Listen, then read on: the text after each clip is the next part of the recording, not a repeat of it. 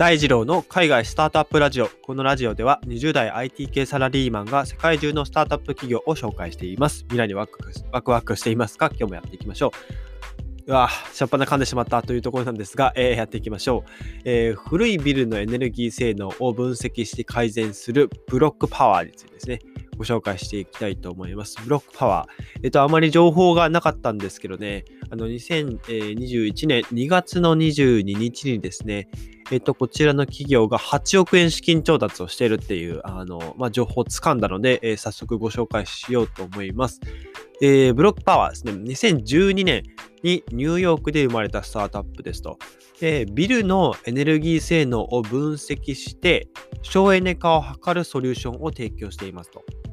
で、えっと、このブロックパワー自体は、まあ、ソフトウェアですね。えー、まあ、いわゆる、えー、SaaS 企業のような形ですね。ソフトウェア as a Service と呼ばれるソフトウェアを、えー、販売して、そのソフトウェアを使うことで、えーまあ、ビルの、えー、暖房とか冷房、そういったその、まあ、省エネ化を図っている、まあ、分析して改善していく、まあ、改善の提案を出してくれるようなサービスを提供していますと。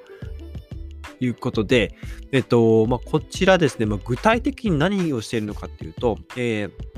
ま、そのソフトウェアを使ってですね、えー、ビルの、えー、モニタリングですね、冷房とか暖房の効率化ですね、無駄な電気を使っていないかとかのモニタリングですとか、えー、灯油を使っている場合は、灯油の運搬とかそういった請求書のメンテナンス、請求書をま発行したりですとか、まあそういったこう非効率な、えエネルギーえー、エネルギー運用ですかね、を、まあ、改善していくと。まあ、そういったところをメンテナンスしていきますよと。で、えさらにはですね、えっと、フィルターを、まあ、えー、このブロックパワーさんが配送してくれて、より綺麗な空気を、醸成してくれますよだったりですとか、あとは、えー、まあ、ビルの価値を、まあ、そういったメンテナンスを、えー、ブロックパワーさんがしていくことで、ビルの価値自体を5%から12%引き上げますよっていうお話もしていますね。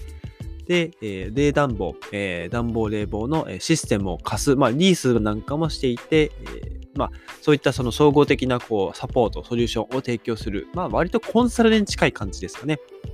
まあ、そういったコンサルをしていくことで、えー、そのビルのですね、パフォーマンス15年ですね、15年の間パフォーマンスを保証しますよっていう、まあ、ソリューションを提供していると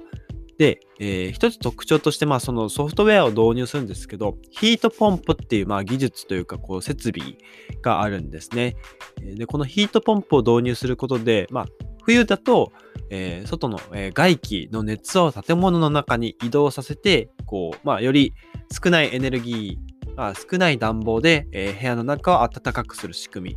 を作ったりですが、これは逆に夏だと、えー、逆にですね、外にえ熱を逃がすような、え仕組みを作って、作っているというか、まあ、利用して、えまあ、提供していると。えっと、これがですね、まあ、いわゆるその、いわゆる従来のボイラーベース、えまあ、灯油を使って、え、室内を温めるボイラーのものに比べると、えー、2、3倍効率がいいらしいですね。で、えっと、実はですね、まあ、この後紹介するんですけど、このヒートポンプですね、どうやら日本の企業ですね、日本の企業のダイキンですね、エアコンとかを作っているダイキンが提供しているようです。で、これホームページとかからは明記されていなかったんですが、で、テックブリッツっていうあの、まあ、記事も今日、えー、見たんですけど、まあ、そこに CEO の方の、えーインタビューが載っていて、まあ、ダイキンとパートナーシップを結んでいるとっていう話がありまして、で、まあ、ダイキンといえばね、エアコンで有名なので、実際調べてみたら、ダイキンにもですね、あのヒートポンプの技術を持っているっていう、まあ、ホームページに記載があったんですね。なので、おそらく、えっと、このブロックパワーのヒートポンプは、ダイキンが提供しているパートナーシップを結んでいるものだと思います。で、えーまあ、このブロックパワーですね、えー、当面の目標としては、えー、まあ、中規模のアメリカのビル、まあ、ビルのエネルギー消費を減らしていくことが、まあ、目下の、えー、まあ、目標ですね。で、そのために、えー、彼らはですね、学校や、えー、まあ、居住用のビルですね、えー、中規模のビルのエネルギー性能を、まあ、管理、分析するためのソフトウェアを作りましたということですね。で、主に、えー、まあ、顧客、まあ、ターゲットとしてはビルの所有者、電力会社、ま地方自治体などですね、地方自治体のいわゆる、えーまあ、サステナビリティ担当というか、まあ、そういったまあ、エネルギー効率とかを、あの、まあ、なんでしょうね、まあ、事務的な、まあ、事務とか総務的な人ですかね、を担当している人を、えー、まあ、ターゲットにしているということです。で、えー、まあ、ニューヨークで、えー、活動をしているらしいんですが、えー、今ですね、ゴールドマンサックスコンサルのゴールドマン・サックスですとか、あとは地方自治体などと連携して、まあ、アメリカのビルのエネルギー性能を分析して省エネ化を図るプロジェクトを何個かこう並行して、えー、進めていると。で、これまでにですね、えー、約1000棟、えー、1000個のビルでプロジェクトを完了し、ユーザー、顧客の20%から40%の電気代をまあ節約できているっていうまあデータが出ていますと。で、え、今回、その CEO ですね、えー、ドネル、えー、ドネルビ、ドネルバードさんですかね。ドネルバードさんに、えー、まあ、話を聞いたってところでテックブリッツの記事を載せているので、ぜひ、えー、見てみてください。はい。で、えー、バードさんによると、えー、アメリカではですね、まだ化石燃料を、まあ、化石燃料を多く使っている、まあ、企業というかビルが非常に多いと。で、まあ、エネルギー浪費が大きな問題になっています。国中を挙げてですね。でアメリカのビルっていうのは結構まあ古いし、まあ、古いシステムが残ってるんですね。インフラがまあ古いというか、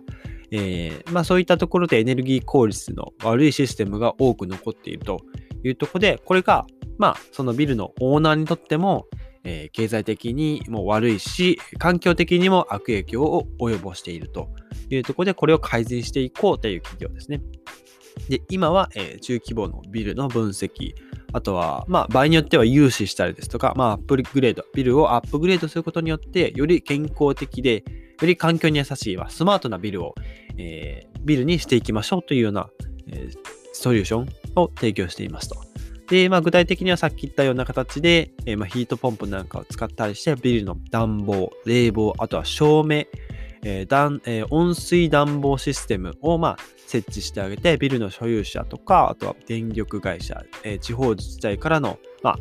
えー、リターンですね、えー、利益を得て、まあ、いわゆるそのビルをグリーン化、えグリーンなエコな、えー、ものに変えていきましょうという、まあ、取引を、まあ、進めているというところで、まあ、今、現在ですね、えニューヨーク州の、え市場で、まあ、今販売を推し進めているというところで、ダイキンとパートナーシップを組んでいると。で、えー、そうですね。うん。まあ、やっぱり、その将来的に、えー、まあ、これからですね、アメリカ、まずはアメリカ国内で、えー、5都市から、えー、今5都市なんですかね、ニューヨークを含めて5都市で、えー、15、20と、えー、都市をですね、えー、拡大していって、1000, 1000棟からですね、1万棟にまで拡大していきたいというところで、まだまだ従業員数も少ないので、まあ、なかなか難しいところではあると思うんですけど、まあ、こういった、まだコロナのパンデミックも続いているっていうところで、えー、低所得コミュニティに向けて Wi-Fi の提供もまあ開始したらしいということで、なかなかいい、なんて言うんでしょう、まあ、取り組みだなと思っています。はい。で、えっ、ー、と、代金の設備をまあ、提供しているらしいんですけど、おそらくヒートポンプ以外にも代金の設備を提供しているはずなんですね。